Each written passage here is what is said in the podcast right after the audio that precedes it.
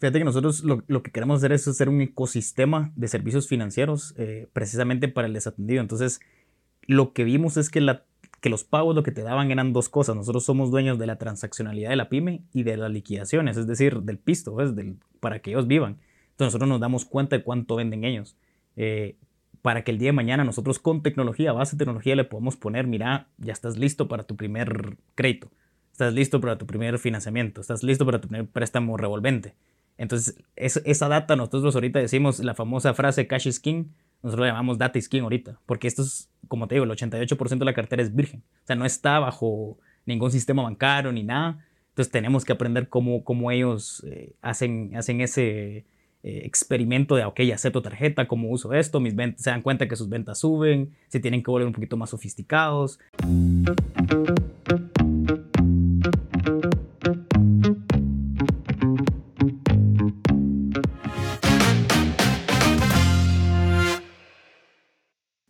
Hola, hola, bienvenidos a Alma Artesana. Mi nombre es Pablo Perdomo yo soy su host del día de hoy y de todos los episodios de Alma Artesana que ven. Hoy estoy bien contento porque hoy tenemos acá a Luis Gómez. Luis Gómez es el CEO y fundador de una empresa que se llama Pago. Es una empresa fintech. ¿Qué es fintech? Fintech es esa relación y cómo se entrelaza finanzas y tecnología. Y al final, pues la misión de Luis es bastante noble.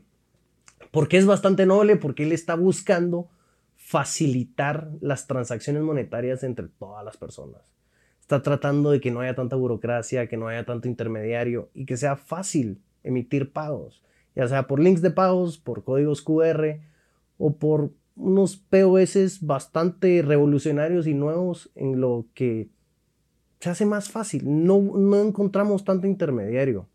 Luis encontró esta ventana, esta oportunidad de crecimiento, él y su equipo, que al final atrás de pago hay un equipo pues bastante grande, bastante multidisciplinario y hoy tengo la dicha de conversar con Luis para hablar un poco de la industria, hablar un poco de lo que está haciendo Pago y su visión a largo plazo. Luisito, viejo, buena onda. Bueno, gracias, Palo. Gracias por, por invitarme, gracias por estar acá. Eh, gracias por el cafecito también. Ahí la próxima te traigo, te traigo un cafecito a vos. no, buena onda. Y, y saben, Luis y yo somos vecinos y no sabíamos. Entonces parece que vamos a estar corriendo y, y fregando la pita porque también es aficionado de fútbol, mira Marcelo. Así que ya tenemos otro invitado para el podcast de fútbol. También, apasionado del fútbol desde, desde que tengo memoria. Y pero, apasionado de las finanzas también, entonces. Pero querías, uh, contame un poco de eso, tú, hablemos de fútbol, contame un poco de tu, de tu afición. Si no estoy mal, me contaste que querías ser jugador, o sea, sí te lo tomaste en serio. Sí, sí, sí, de hecho, ahí digamos que siempre digo que de ahí empezó mi vida de emprendedor el primer pivot de mi vida. Yo desde los 8 años supe que quería jugar fútbol. Y le senté a mis papás a los 9, 10 años y les dije, miren viejos, quiero jugar fútbol. Obviamente un niño de 9, 10 años no sabe lo que quiere, pues. Eh, pero mis papás vieron la disciplina, yo no faltaba ningún entreno, iba a jugar todos los fines de semana, después subí, llegué hasta especiales. Y a mi papá cuando me vio a los 15 años que estaba jugando casi que en primera división, me dice, me sentó y me dijo, mira, ¿de verdad querés? Y yo, sí, de verdad quiero. Eh, entonces me dijo, mira, te vamos a apoyar, eh, vos dale, eh, solo demostrar que sí querés, no dejes los estudios, bla, bla, pues lo que te dicen los papás al principio. Y de ahí a los 18 me fui a estudiar a, los estados, fui a jugar fútbol. no era tan bueno como, como yo creía que era, pero logré jugar allá y después ya se acabó eso el, del sueño, digamos, de ser jugador de fútbol. y ahí fue cuando, cuando hice el primer pivo de mi vida, le digo yo a los 18 años, cuando yo sabía que no iba a ser profesional pero sabía también que quería ser emprendedor, entonces ahí fue la primera vez que supe eso. Pero no tan bueno como, o sea, yo me imagino que técnicamente has de ser muy bueno, lo que pasa es que el, la disciplina de un atleta, las fortalezas físicas de un atleta estadounidense es muy diferente a la de latino. Sí, sí, sí, vos, vos te vas, bueno, era bueno tal vez para Centroamérica, pero cuando te vas ya allá, ya miras jugadores de México, jugadores de Brasil, ah, jugadores europeos. Eh, estás jugando con gringos, entonces técnicamente tal vez sí, pero yo soy enano, pues mido 1,65, ahí te miras con gente de 1,90 que puede correr 90 minutos. Entonces sí, fue el, fue el, desafortunadamente me di cuenta de una realidad, pero digamos que a los 18 años yo ya sabía que ya no iba a ser profesional, yo ya sabía que quería ser emprendedor.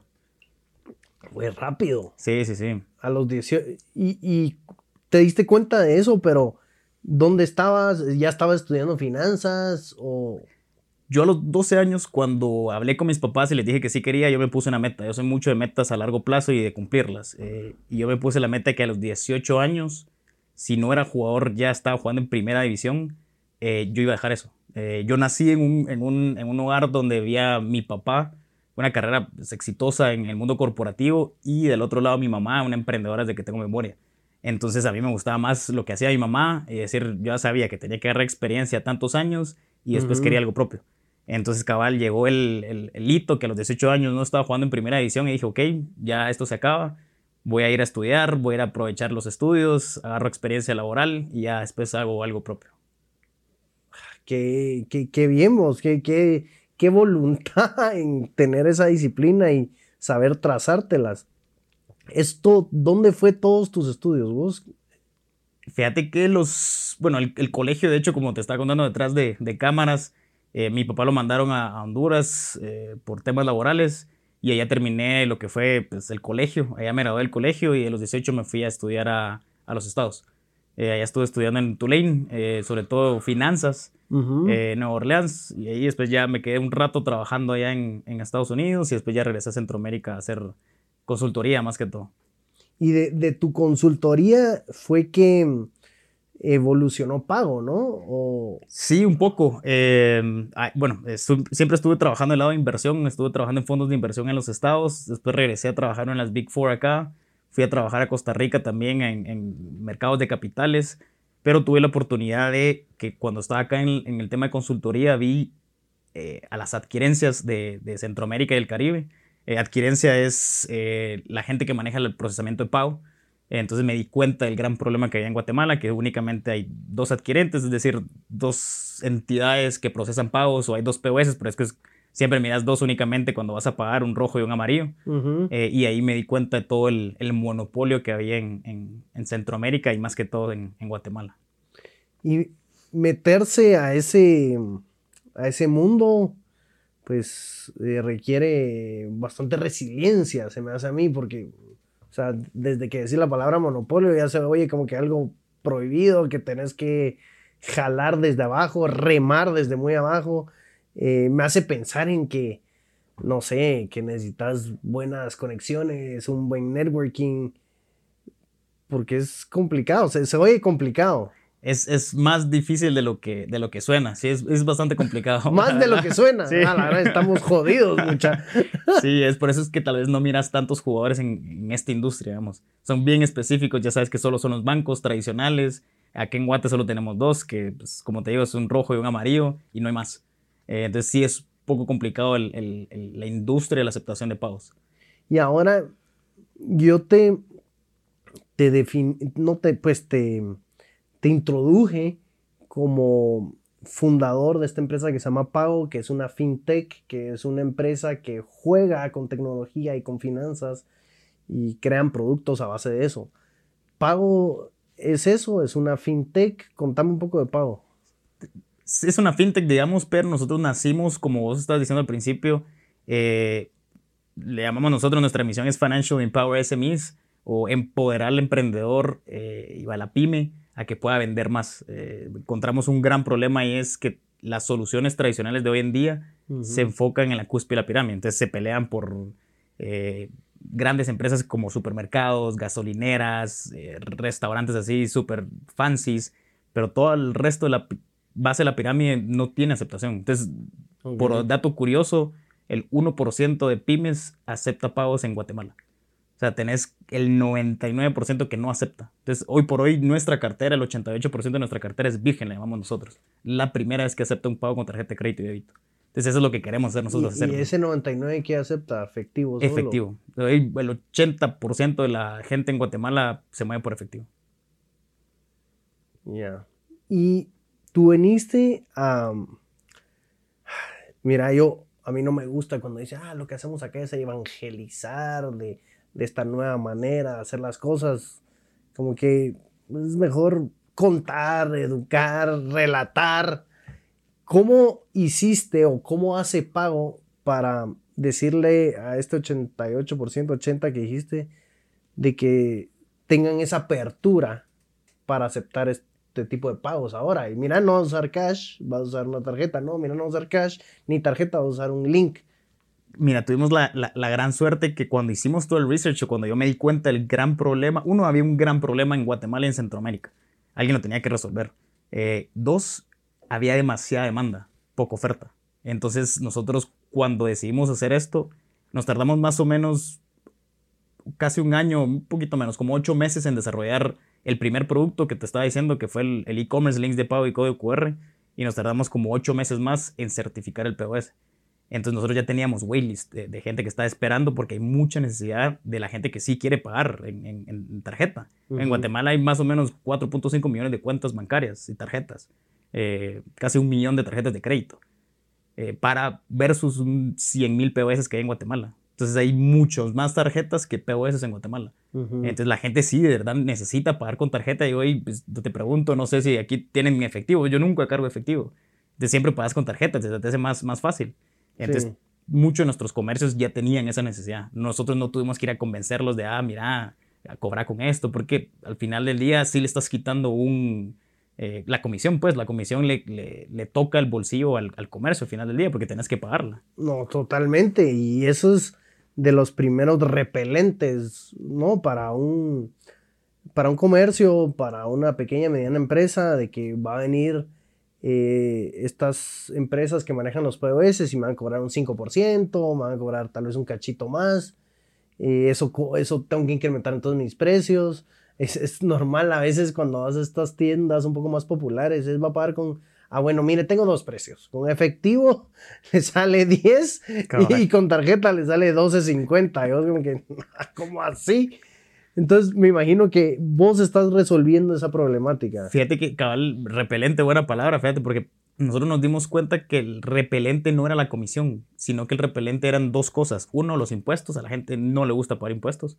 Y dos, era que no solamente te cobran la comisión, sino que te cobran todo lo demás, suscripciones, solo por abrir un link de pago te cobraban, eh, rentas, mensualidades, etc. Entonces nosotros dijimos, ¿cómo hacemos un producto a través de tecnología que sea súper fácil de usar sin cobrar nada extra, únicamente la comisión? Entonces no te cobramos por implementación, no te cobramos por suscripción, ni, rentas, ni ah, mensualidades, sino que vos ahorita puedes bajar el app, te puedes registrar en cinco, en cinco minutos, ya puedes empezar a cobrar. Eh, entonces, así de fácil lo queríamos hacer. Em, entonces, ese fue el, el, repelente todavía, era el pagar impuestos, digamos, eh, del otro lado, eh, la gente no le gusta pagar impuestos, pero entonces por eso nosotros nos enfocamos, no somos tan baratos para ir a sustituir el cash todavía, pero entonces nos mm. enfocamos en esa gente que ya estaba pagando impuestos, digamos, o ya tenía un NIT para, para, en la entidad de, de, tributación. Entonces nos enfocamos en esa gente que ya, ya está acostumbrada a eso. ¿Y cómo haces para... Esto se me hace que enojas a bastante gente. No, pues no sé qué, qué, qué piensan o, o, esto qué es competencia para los bancos, esto viene a, a, a, molestar a estas empresas de, la, de tarjetas de crédito, te ven a vos como un underdog, un outsider, ¿qué, ¿Cómo va esa relación? Fíjate que no somos competencia directamente, es más, de hecho nosotros venimos a complementarlos. Eh, porque como te digo, ellos se enfocan en gasolineras, en supermercados, en, gente que transacciona más montos y nosotros en lo desatendido. Entonces ellos, ellos saben que por el, el costo de adquisición del cliente es más alto para ellos que el retorno. Sí. Entonces para nosotros no, porque usamos la tecnología. Entonces nosotros vamos tras esa gente que está desatendida, entonces vamos a complementarlos. Además ya estamos trabajando con muchos bancos del, del país, eh, precisamente por eso, porque andan buscando ese, cómo, le pones a la pyme un POS. Eh, entonces es un complemento más que una competencia. Qué bueno. Entonces eso acelera la aceptación, acelera las alianzas. Bastante, bastante. La verdad que, como te digo, fue, muy duro al principio porque hay que romper mucho hielo, le llamamos nosotros, romper mucha piedra eh, pero ya ahorita poco a poco se ha ido más agilizando las cosas. Eh, ya el lanzamiento del POS en diciembre fue, fue bastante bueno. Nos quitamos un peso nosotros internamente también porque veníamos desarrollando mil cosas con las marcas Visa, Mastercard, etc. Eh, pero lo logramos y ahorita pues la verdad que estamos muy contentos con los números de crecimiento. Luis, ¿y, y cómo, cómo pudiste em, fondear? ¿Cómo pudiste em, obtener inversión para crear esta empresa? Te lo digo porque, o te lo pregunto de una manera ignorante y curiosa, no, no por saber secretos ni nada, te lo digo porque el ecosistema de emprendimiento en Guatemala es, complicado. Es complicado lo que hablábamos anteriormente, no hay mucho capital de riesgo para la inversión. Em, muchas veces se espera que el emprendedor pues haga el bootstrapping todo el tiempo o, el 50% del tiempo y ya cuando tenés un producto más o menos aceptado pues ya salís a buscar dinero, pero en ese momento necesitas plata también. Eh, hay varias carencias en este ecosistema de emprendimiento. Otra, otra debilidad que yo veo es que a veces, em, pero este no es del sistema, esto es ya de los emprendedores, se romantiza mucho el ser emprendedor y, soy un emprendedor nuevo y, esto solo lo hacemos los emprendedores. Y, yo tradicionalmente pienso que la etapa de, emprendimiento es dura, es difícil, pero es una fase efímera, temporal. Vos lo que querés ser es un empresario. Vos lo que querés montar tu empresa, y hacer realidad tus ideas y ser un empresario de alto rendimiento, pero no quedarte en la etapa de emprendedor. Fíjate que, como decís, la gente tal vez en, Latinoamérica hace el romantismo del emprendedor y no es tan, tan bonito como parece. Yo creo que vos y yo lo sabemos, hay momentos malos y pues, toca. Em, pero te diría que mi equipo es nosotros somos tres fundadores, uno es técnico, que es el CTO, eh, el otro es financiero, finanzas corporativas toda la vida, eh, y yo. Eh, y pues tuvimos el privilegio que yo trabajaba en inversión y que nuestro CFO y cofundador también trabajaba en lo que era Money Evaluation en Centroamérica y el Caribe. entonces conocíamos bastantes personas que se dedicaban al mundo de inversión. Entonces, por los primeros seis meses nosotros bootstrapeamos la, la solución. Entonces, sabíamos que necesitábamos sacar un, por lo menos un MVP y uh hasta que de verdad que ya no, ya no podíamos, digamos, con, con, con, con fondos propios. Entonces ahí fue cuando empezamos a buscar eh, fondos de terceros eh, y queríamos, sabíamos lo difícil que iba a ser al principio y elegimos entre family offices e inversionistas ángeles. Ese fue nuestro enfoque. Eh, no agarramos venture capital, digamos, o, fondos de inversión de riesgo. entonces levantamos una ronda de 600 mil dólares para empezar, para una, una ronda presemía para empezar y, y, que el producto agarrara atracción. Entonces, targeteamos a estas personas y, es más, eh, como, como historia, nosotros nos estábamos quedando sin plata ya, ya de, nuestros fondos propios. Sí. Eh, y la primera inversión nosotros la, agarramos en diciembre, eh, porque la licencia que nosotros necesitábamos y que conseguimos con, con las marcas, nadie la había conseguido. Y uno los, los inversionistas no nos metían plata precisamente por eso, porque estaban diciendo, ya han probado bastantes veces y no se las han dado. Entonces yo le dije a un inversionista, mira, me lo voy a tomar café y lo tuve que enamorar porque si no se acababa pago. Y le dije, mira, dame de lo que vas a meter, dame el 20%, esto a mí me ayuda a vivir dos meses más. Si yo no consigo la licencia, yo de mi plata, que, que no tenía, pues te pago eh, esa, ese, ese pisto. Eh, ya tuvimos la licencia y todo, ya pudimos salir al mercado. Y ya después ya... Licen aclárame, licencia para... Para nosotros poder operar como operadores de tarjeta. Entonces nosotros no somos ah, adquirentes, pero tenemos una licencia para operar como terceros, de donde operamos, se, se llama eh, facilitadores de pago y nosotros facilitamos a las pymes a que cobren con tarjeta de crédito de débito.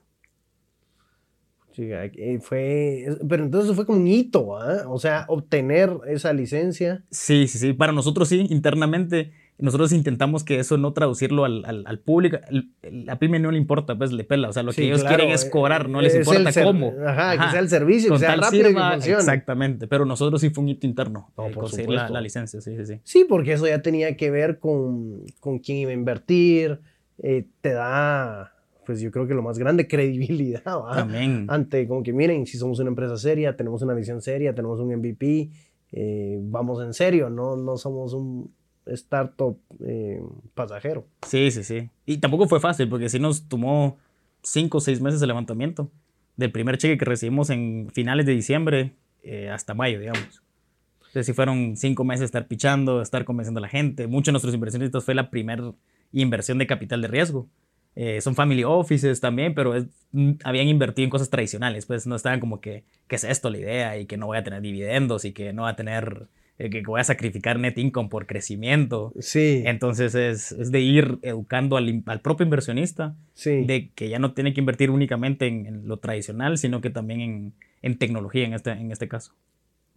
O sí, y además de, de ser este proveedor para apoyar a las pymes a hacer sus transacciones, a facilitar medios de pago, eh, vos tenés que lidiar muchísimo, no solo con los inversionistas, sino que con tus audiencias, con tu público, lo que es eh, educación financiera, ¿no? Eso, eso, eso, ¿cómo lo estás pensando? ¿Cómo lo estás haciendo? Fíjate que nosotros lo, lo, que queremos hacer es hacer un ecosistema de servicios financieros eh, precisamente para el desatendido. Entonces, lo que vimos es que, la, que los pagos lo que te daban eran dos cosas. Nosotros somos dueños de la transaccionalidad de la pyme y de las liquidaciones, es decir, del pisto, ¿ves? Del, para que ellos vivan. Entonces, nosotros nos damos cuenta de cuánto venden ellos.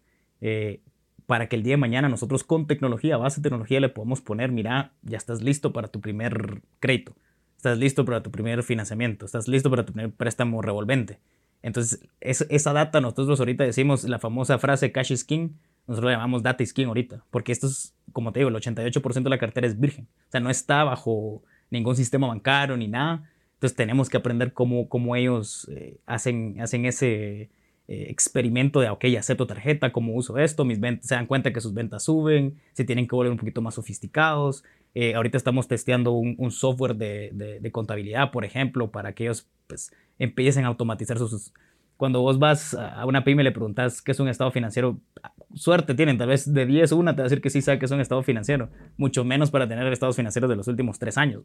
Sí. Entonces, poco a poco ir educándolos en eso, tenemos un blog, eh, nos hacen preguntas mucho de, de, los impuestos, de, ah, tengo que pagar el 5%, tengo, me, me, me, retienen IVA, etc. Entonces, poco a poco es de ir educando eso y ahorita es, al principio fue mucho de ir casi que educándolo uno a uno, pero ya ahorita ya no nos damos abasto con, con, con los comercios que tenemos, entonces ya lo intentamos automatizar con blogs, eh, con, con, correos de como que, ah, estos son los impuestos. Sí. Entonces, poco a poco se van esas cosas. Y lo que venís a hacer eh, pues vos, tu equipo, Pago, es a, a estas personas, a hacer una inclusión financiera, ¿no? Porque pues al final la mayoría del mercado, no solo en Guate, sino que en varios países de Latinoamérica es informal. Eh, la inclusión financiera, ¿por ¿por qué es tan importante, Luis? Sobre todo en, en, en Centroamérica, eh, como te decía, el, más o menos el 75% de la gente es informal. Entonces todavía veo un mar en Centroamérica muy, muy grande, eh, donde el 40% del, del, PIB viene de pymes. Entonces sí miras que, el, que, la gente informal trae mucho, mucha fuerza en la economía centroamericana. Eh, entonces la inclusión financiera precisamente viene a ayudar eso, a, a, a nosotros hacer crecer la economía centroamericana para que ellos el día de mañana tengan acceso a esa banca que tal vez vos y yo somos privilegiados en tener préstamos y eso, pero la base de la pirámide no tiene.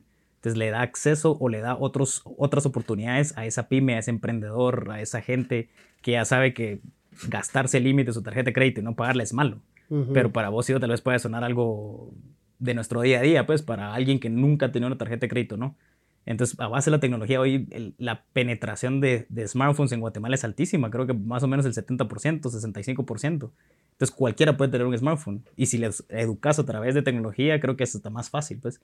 Y como platicábamos también atrás de cámaras, es, eh, la banca tradicional habla siempre igual, muy cuadrada, que a la gente no le gusta escuchar. Entonces, hacerlo un poquito más, más divertido, más de, ah, sí, es cierto lo que están diciendo Keos, pues.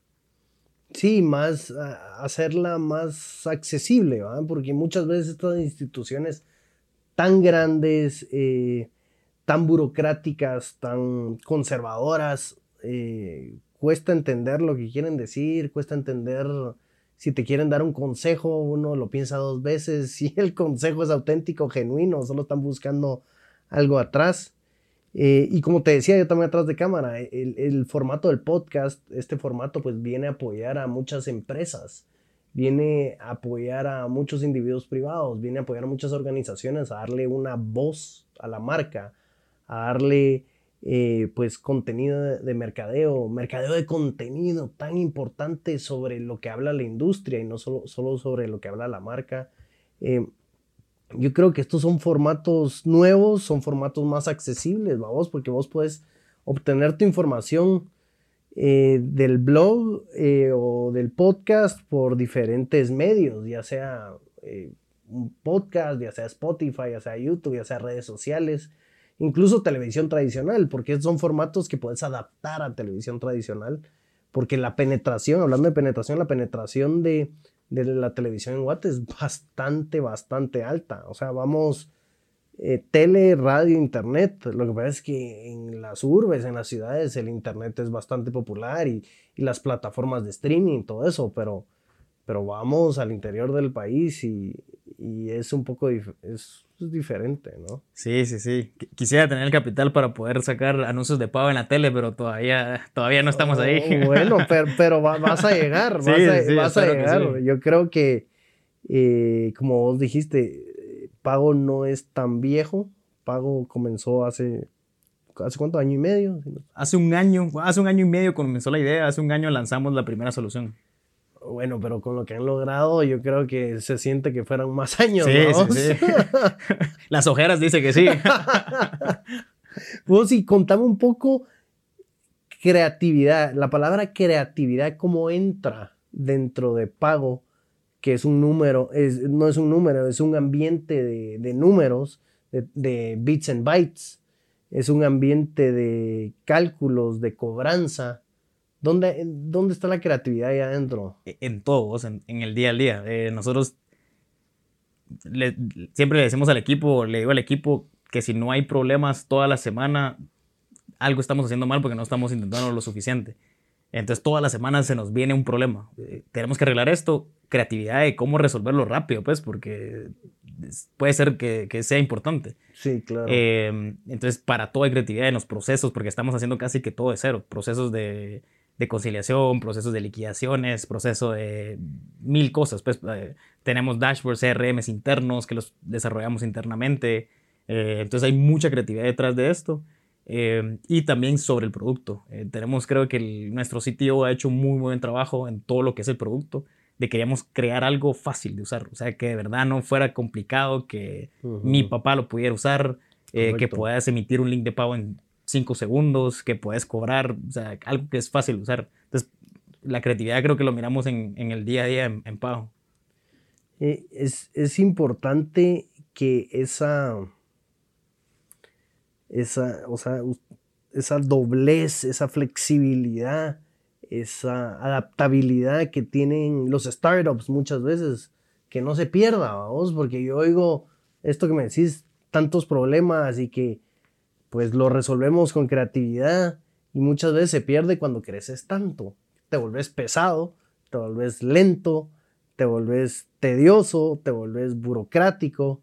Como que yo creo que ese es mucho el reto que va a tener la startup cuando salga de ser startup y una empresa un poco más consolidada y formal.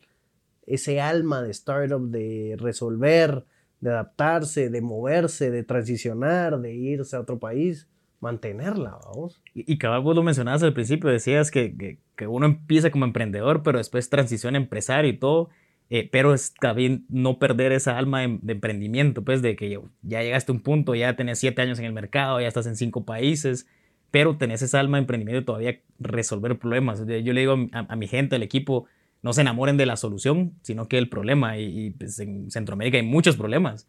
Entonces, poco a poco ir solucionando cada uno de ellos, pues.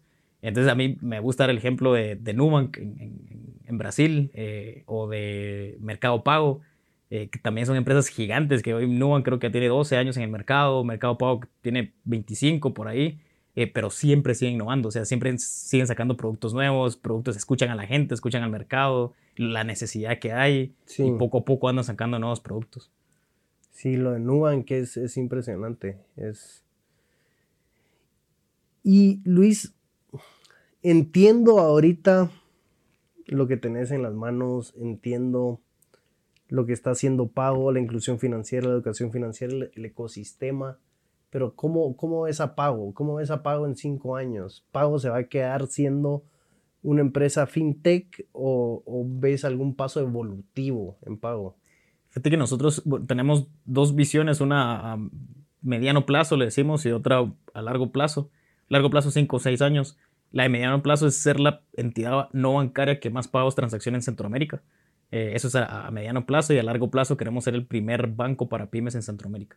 Entonces, hacia eso queremos transicionar, porque hoy en día, si, si has tenido una empresa, sabes lo complicado que es sacar una cuenta empresarial, sacar una tarjeta, sacar una tarjeta de crédito empresarial. Eh, las bancas en línea son extremadamente engorrosas. Entonces, ¿cómo hacemos eso fácil? ¿Cómo hacemos que eso sea que como emprendedor vos puedas sacar una tarjeta, una tarjeta de crédito y que sepas ventas, costos, estoy ganando esto, o sea, que sea fácil de usar, que lo entienda, que, que, que te diga, ah, estoy ganando esto, pues, me puedo endeudar esto, o sea, que sea como que tenga esa educación financiera atrás de... Entonces, hacia eso nos miramos nosotros. Aunque sí vas a tener que ser un banco, si a largo plazo se, se hace un banco, van a tener que ser un banco bien atípico, vos, porque ahorita son los no bancarios. Tenemos la potestad este, este tipo de POS y tenemos la potestad de hacer eso, pero al final van a ser un banco. Entonces, no sé si es mantener esta alma de startup en el banco o ser un banco bastante, con bastante tecnología o ser un banco pues atípico, porque si no, como que tu comienzo fue mucha transición y cambio y caes en un banco. No es que un banco sea malo, pero como sos no banco ahora. Sí, tenemos la ventaja que nacimos con tecnología, entonces eh, nuestro core, digamos, está en, en, en la tecnología. Eh, y digamos que lo que estamos haciendo no es, eh, no estamos inventando nada nuevo, no es el agua azucarada, sino que ya lo miramos en otros países. Lo, lo, hemos visto en, Europa, lo hemos visto en África. África es un mercado muy interesante que la gente no lo mira, pues, no es sexy, ¿verdad? Como decirte Brasil, México, Alemania. pero hay tantos casos de uso tan, tan buenos en, en Nigeria, por ejemplo. Okay. Tuvimos la oportunidad que, que, tenemos muy buen contacto con una de las fintechs más grandes que hoy día era fintech y se volvió banco. Eh, en Nigeria. En Nigeria. Eh, tenemos uno de los, de, los, de los mentores de ahí, es de ayuda a Pau. Y de hecho estuvo en Guatemala. Eh, vino a Guate hace aproximadamente dos, tres semanas. para ver el mercado de Guate. Le encantó Guate, por cierto. Esperaba que Guate fuera a saber qué, pues, pero no esperaba eso. Eh, pero sí, entonces no estamos inventando nada nuevo, sino que ya es cosas que igual poco a poco el, el comercio, vos crees que el comercio crezca con vos. Claro. Eh, y poco a poco se va sofisticando más. Entonces vos no te puedes quedar con lo mismo de siempre porque no creces junto a ellos. Entonces, poco a poco el comercio te va a pedir otras cosas. Entonces, vos tenés que llevarlos también de la mano con, con, con, esos otros servicios financieros, donde ellos ya van a necesitar otro crédito, un financiamiento, como, como veníamos platicando. Entonces vos te vas ajustando a las necesidades de ellos. Y es mantener también eso, eso de la, del alma de emprendedor, de sacar otros productos para suplir necesidades del, del comercio. Sí, o sea, vos, lo miras ahora, pagas con la tarjeta, bueno, ahora puedes pagar con el teléfono, ahora puedes pagar con un link, ahora con código QR, o sea, se siente que la mejor tecnología se vuelve la tecnología que no está en tu camino. Sí. Sí, la que no se vuelve engorrosa. Y yo creo que así ha, evolucionado mucho de, digamos, de los... hablando de, yo qué sé, de Apple, de Samsung, es como que sí, hacemos muy buenas computadoras. Hacemos muy buenas computadoras. Ah, no, mira, ahora hacemos muy buenos teléfonos. Sí, que son más pequeños, más fácil de usar. Sí, pero qué aburrido tener el teléfono todo el día en la mano. Bueno, ahora vas a tener un reloj y lo tenés amarrado en la mano para que no sea tan incómodo y bueno, después vas a tener un tag, o sea, va como que miras una tendencia, eh, ajá, que no se mete en tu camino y más minimalista, Y que te va a resolver un problema que tenés vos en, tu vida, pues. Sí. Porque no ibas a salir a correr con, con el celular, o sea, es incómodo. y como vos decís, tenés un reloj, te puedes ir a correr y igual suple casi que las mismas necesidades del, del teléfono, pues. Sí. Bueno, y vos ahora que estás empezando a, a, correr. el, correr, ¿qué te ayuda a vos? El correrte, hablando de, un tema pues más personal, me estabas contando que estás empezando a correr y antes lo usabas para desestresarte. Eh, ¿No lo usas igual ahora para desestresarte, para hacer un poco de brainstorming, para... Como, como platicamos al principio, siempre fui, me encantó el deporte, me encantó el fútbol. Entonces siempre necesitaba eso de, de, hacer algún tipo de deporte. Pues ahora ya no juego tanto fútbol como, como desearía. Entonces necesitaba encontrar otra manera de, pues voy al gimnasio, pero también de salir. Entonces, eh, a veces un día muy pesado, a veces tengo mucho estrés o algo, me voy a correr. O sea, me iba a correr o a caminar, a despejar la mente. Eh, pero este año, al principio de año, dije, bueno, tengo que poner una meta de, de, este lado del, del, deporte, ver qué más puedo hacer. Entonces yo nunca había corrido, eh, a ver qué tal me va también. Entonces voy a correr, como te estaba contando, una media maratón. Eh, que ya me estoy empezando a preparar, ya estoy empezando a correr, pero no es lo mismo. Pues, a mentalizarme, sí, no es lo mismo. No, pero es, mira, es contraintuitivo y es, es como que no sé, fuera de lo típico, de que mis mejores ideas, o al menos a mí personalmente, yo las tengo fuera de las pantallas. Eh, mis mejores ideas son cuando camino, cuando monto bici, cuando estoy fuera de este distractor que, o al menos a mí las pantallas me drenan, vos me drenan la energía. O sea, yo si hay un momento en el día que digo, necesito aire, necesito ver algo más. Eh, yo creo que hay que empezar a tener esas prácticas tan naturales a nosotros, que es como moverte, irte a la montaña. Eh, dicen que ahora em, en, un mundo de, en un mundo de píxeles pintar con brocha es un acto de rebeldía, vamos. O sea, cosas tan naturales a nosotros, eh, pues las estamos como guardando en la gaveta. y mencionabas también cuando estábamos platicando diferentes formas. Yo creo que el deporte te da también y te ayuda mucho, uno como emprendedor, te ayuda mucho en tu vida de emprendimiento. A mí me ha ayudado mucho, por ejemplo, el deporte te da disciplina, el deporte te da perseverancia, eh, el deporte te enseña también, a mí me ha enseñado a perder, eh, que igual no importa si perdés un partido lo ganás, el día siguiente tenés que levantar y seguir entrenando, pues, o sea, no pasa nada. Y vos lo replicás en tu vida emprendedor. Entonces también te, te ayuda mucho eso y, y, diferentes cosas, como vos decías, o sea, cuatro minutos, de que, hablando de correr, dos minutos para calentar, cuatro minutos de, de a qué voy a pensar, después ya te empezás a como que a drenar, escuchas música, entonces es, eso te ayuda también a tu día a día y, y, el deporte creo que va muy de la mano con el emprendimiento también.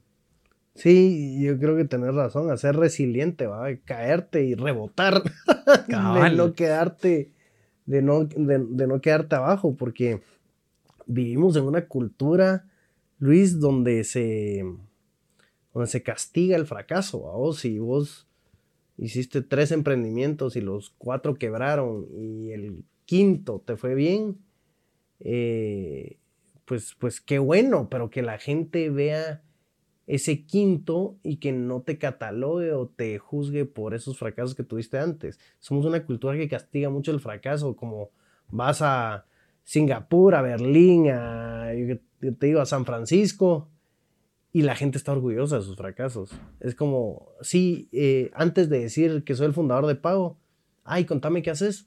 Fíjate que yo trabajé en tecnología y en finanzas, ah, tuve un par de proyectos, quebré tres empresas, pero ahora tengo Pago y la verdad que nos está yendo muy bien.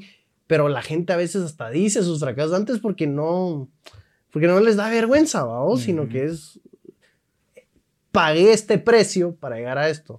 Y súper cierto, en los Estados Unidos se da mucho peso, es muy normal el fracaso y muy normal, o la gente ya está muy... Eh, es, algo muy normal el que vos levantes plata y se pierda. Y ah, mira, y lo que acaba de pasar con, con, lo de criptomoneda. Eh, ah. Perdieron tantos billones de dólares, ah, normal, no pasa nada. Y acá no, o sea, acá le perdiste la plata a alguien de, de un proyecto, quebraste una empresa y o te meten preso o te andan buscando de que te quieren hacer algo. Entonces aquí no es tan, tan normal eso. Entonces sí te tenés que preparar y como hablábamos al principio, no es tan, tan romántico el ser emprendedor. O sea, sí es, es un poquito difícil y te tenés que preparar para ello. Sí. Y desde el principio crecer ordenadamente. Aunque también ahorita que lo pienso, el sistema ayuda a que la, al menos en los Estados Unidos, el sistema ayuda a que la cultura no castigue el fracaso de tus emprendimientos, de las finanzas, porque pues en Estados Unidos es más fácil que un emprendedor le den un préstamo. Es más fácil que si sos un emprendedor, emprendedor que tus tasas de interés sean más bajas. O sea, eso no hay guate. Sí. Entonces tal vez ahí a perder plata no es tan grave como perder plata. Pero fíjate que ya, ya estamos, yo, yo te diría que ya estamos, eh, bueno, también lo estábamos hablando, ya hay un boom tal vez en Guate de estas empresas. Antes no había fondos de inversión, por ejemplo, en Guate. Ahora ya en, Guate ya hay un fondo de, inversión de riesgo, en, El Salvador hay dos, es más, están haciendo uno, acaban de hacer uno en, Honduras, eh, hay uno muy grande en Costa Rica, hay uno en Panamá. Entonces ya la cultura esta de, de, capital de riesgo ya está, ya está levantándose, ya poco a poco va a ser más, no te diría fácil porque no va a ser fácil, pero ya va a estar el acceso a que vos tenés la oportunidad de ir a picharle a un fondo de inversión centroamericano. Eh, entonces por lo menos eso también ya está cambiando, pues eh, no te diría que es fácil porque no creo que sea fácil, pues, pero sí, sí está cambiando por lo menos esa cultura que, que estás acostumbrado en los estados, en Europa, en otro lado, ya está viniendo a Centroamérica. Qué bueno, qué bueno. Eso es, o sea, es muy nuevo, ¿ah? es, es noticia nueva, porque vos me contabas, hay una asociación en Guatemala de FinTech. Es más, a ver si me los presentás para que vengan. Sí, sí, sí, con, con gusto. Que vengan acá. Eh, pero me mencionaba Luis de que es una asociación de que hace unos años pues eran 15, 10 empresas que estaban pues relacionando estas dos materias que es tecnología y finanzas, tecnología y finanzas, pero que ahora son ¿qué? 45 por ahí. Por ahí sí, antes de, es exponencial. Bastante, antes de pandemia creo que eran 19, pero eran pocos, no me acuerdo más o menos el número exacto. Eh, pero ahorita ya creo que estamos como 45 o 50 empresas fintech, pues ya hay bastante, o sea, sí es un crecimiento exponencial en, en lo que es eh, todo lo fintech. Y no solamente en Guate, también en Centroamérica se ha visto. Es bueno, pero me decías también que dentro de la asociación o dentro de este grupo de, de, de organizaciones que platican, se han sumado bancos, se han sumado medios de pago para escucharlos o para ser parte del movimiento. Sí, sí, sí. Fíjate que tenemos, bueno, dentro de la asociación están los miembros que son las puramente fintechs y aparte están los miembros estratégicos, eh, donde están bancos tradicionales, eh, Visa, Mastercard o, gente del, del, mundo financiero que puede ser de apoyo para las fintechs. Entonces están pues, cooperativas, están eh, asociaciones, etcétera, que tengan que ver con, con, con finanzas. Sí. Entonces ahí es donde pues, acoplamos esos dos mundos, pues tanto el, lo fintech como la banca tradicional.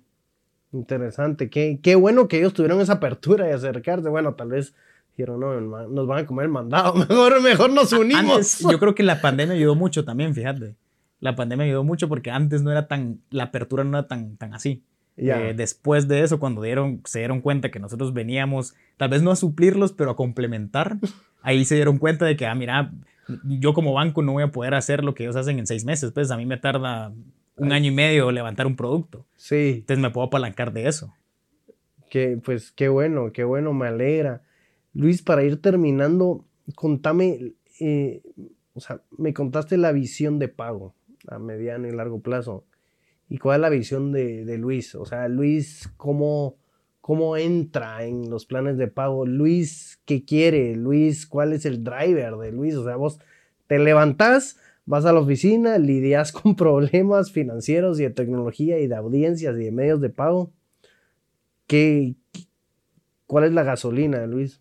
Hay, dos, te podría decir. Uno es inspirar eh, a, que, la gente en Centroamérica se dé cuenta que que sí es posible levantar un negocio desde cero. Eh, y, a mí me pasó, de hecho, yo he tenido la dicha de conocer eh, fundadores de empresas que valen billones de dólares el día de hoy y te das cuenta que están a la par tuyo, pues que no son aliens o que no son, o sea, que sí es posible. Entonces me gustaría inspirar a, esos emprendedores, y no solamente fintech, sino que todo el mundo emprendedor eh, en Centroamérica que diga, si él puede, ¿por qué yo no? Eh, porque tampoco te diría, soy un genio, nada que ver. Eh, entonces, decir, ah, bueno, también, también es posible. Esa es la primera. Y dos, eh, creo que tengo un, un, gran llamado a ver cómo se puede mejorar la economía en Centroamérica, de ver cómo podemos tener un impacto con pago, de ver cómo podemos mejorar esa pyme, de, de que crezca, digamos, y tener un impacto positivo en la economía de Centroamérica. Esos son los drivers de, los que me levantan el día al día. Y, drivers bastante nobles, eh, los respeto, vos, que, eh, bueno, me, identifico también con, con lo que decís, bueno, lo dijo varias personas, si no recuerdo Steve Jobs en uno de sus discursos decía, eh, al final todas esas personas que están creando empresas, productos, si solo te dieras cuenta que ellos tienen la misma inteligencia que tú, solo que tal vez le están poniendo más empeño. Eh, esa es una con las que me identifico, con la que más me identifico, que hace, hace unos meses leí la, biografía de Da Vinci. Y, y Da Vinci le decía a uno de sus, de sus dibujantes o En ese momento eran, él tenía varios aprendices, siempre vivían con él varios aprendices, eh, siempre tenía colaboradores, pero eran como alumnos que estaban aprendiendo su técnica y aprendiendo su estrategia y lo que él hacía, porque al final pues Da Vinci no solo era pintor, era ingeniero militar, era, eh, o sea, jugaba con lo que es astronomía, era escultor, o sea, era multidisciplinario. Pero él decía, él le decía a un aprendiz y hay un diálogo en la biografía y él le dice, me, me da risa que las personas creen que soy un genio, me da risa que las personas creen que yo soy súper dotado, pero al final yo soy igual que todos. Lo que pasa es que yo le invierto el triple o el cuádruple de horas a las tareas. Entonces, si las personas supieran cuántas horas le he invertido a hacer algo, se darían cuenta que ellos también lo pueden hacer. Lo que pasa es que no le invierten la misma cantidad de horas en perfeccionar una habilidad o una obra de arte, vamos. Y, y, es lo que hablábamos, creo que ayuda mucho la disciplina propia y la perseverancia también, porque a la primera te puedes dar por vencido. Y, es lo que veríamos del, del, deporte que te ayuda a perder o a ganar y el día siguiente te levantas. Y Mayweather lo dice mucho también. O sea, él cuando gana un campeonato, celebra, boom, el día de mañana pues, entrena, pues otra vez no pasó nada. Entonces también te ayuda mucho la disciplina propia, digamos, y, y, esa convicción, te diría yo, de que sabes que tenés una misión que cumplir. Sí. Sí, totalmente hay, siempre hay algo nuevo que conquistar, vos. Sí, sí, sí. Y, güey, también hay demasiados problemas en Guate, no solo en Guate, en Centroamérica, entonces hay alguien que los tiene que resolver, pues, y, y no solamente en lo financiero, en la salud, en la educación, en mil cosas, hay muchos problemas. Pero qué bueno que tenés este amor por Guate, vos que te identificas mucho por Guate, porque también la manera fácil es decir, bueno, este tipo de tecnología o de, de soluciones financieras es más es mejor aceptaba en Oslo. Vámonos a Oslo, mucha, o sea, la vamos a pasar bien, no tenemos que bootstrapear nada, no tenemos que picar piedras, sino que es algo que ya hacen allá. Pero yo sé que estás conectado a Guate no solo porque naciste acá, sino que yo creo que acá es donde ves el futuro, vamos. Fíjate que en todo, yo soy chapín, pero me siento centroamericano, estoy muy orgulloso de ser centroamericano. He vivido en Honduras, he vivido en Costa Rica, en Guate.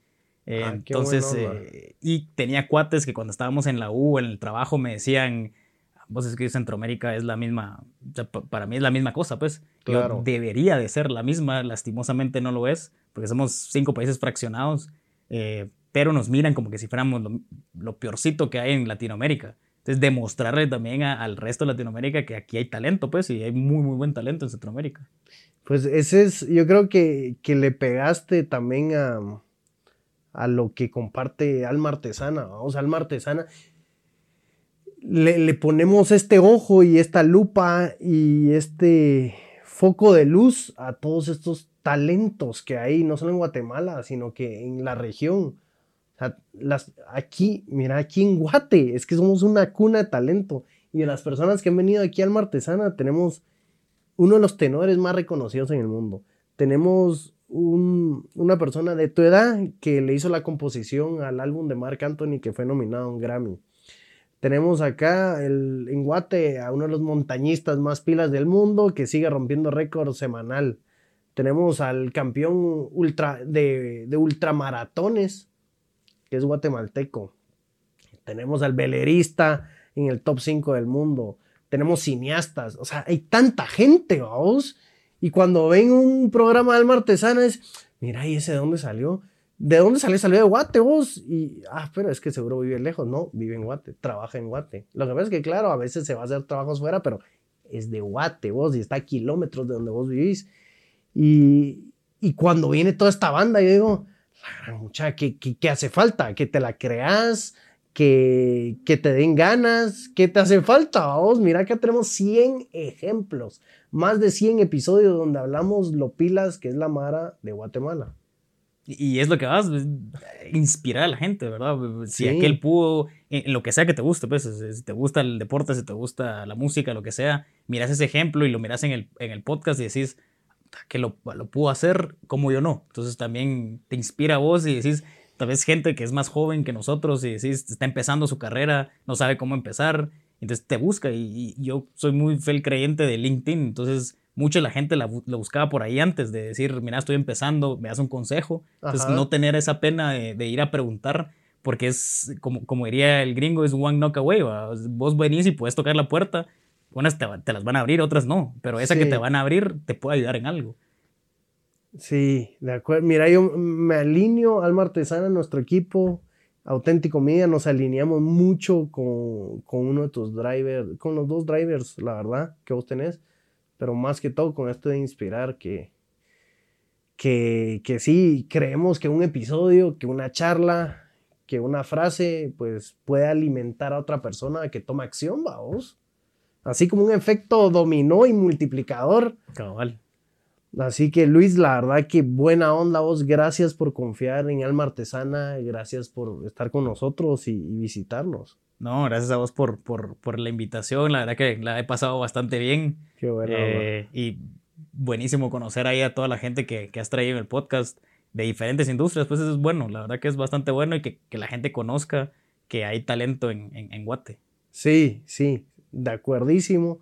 La verdad que muy feliz a todos ustedes que, que nos estuvieron viendo, a todos ustedes que están con nosotros episodio a episodio post a post, que nos siguen en las redes, en LinkedIn, en las plataformas de podcast, se los agradecemos.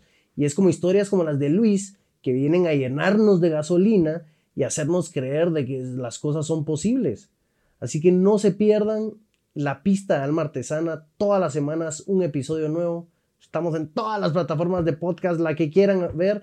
Y si quieren ver un video que nos esforzamos mucho en que estos videos queden extra crispy, extra buenos, estamos en YouTube. Así que muchas gracias y hasta la próxima.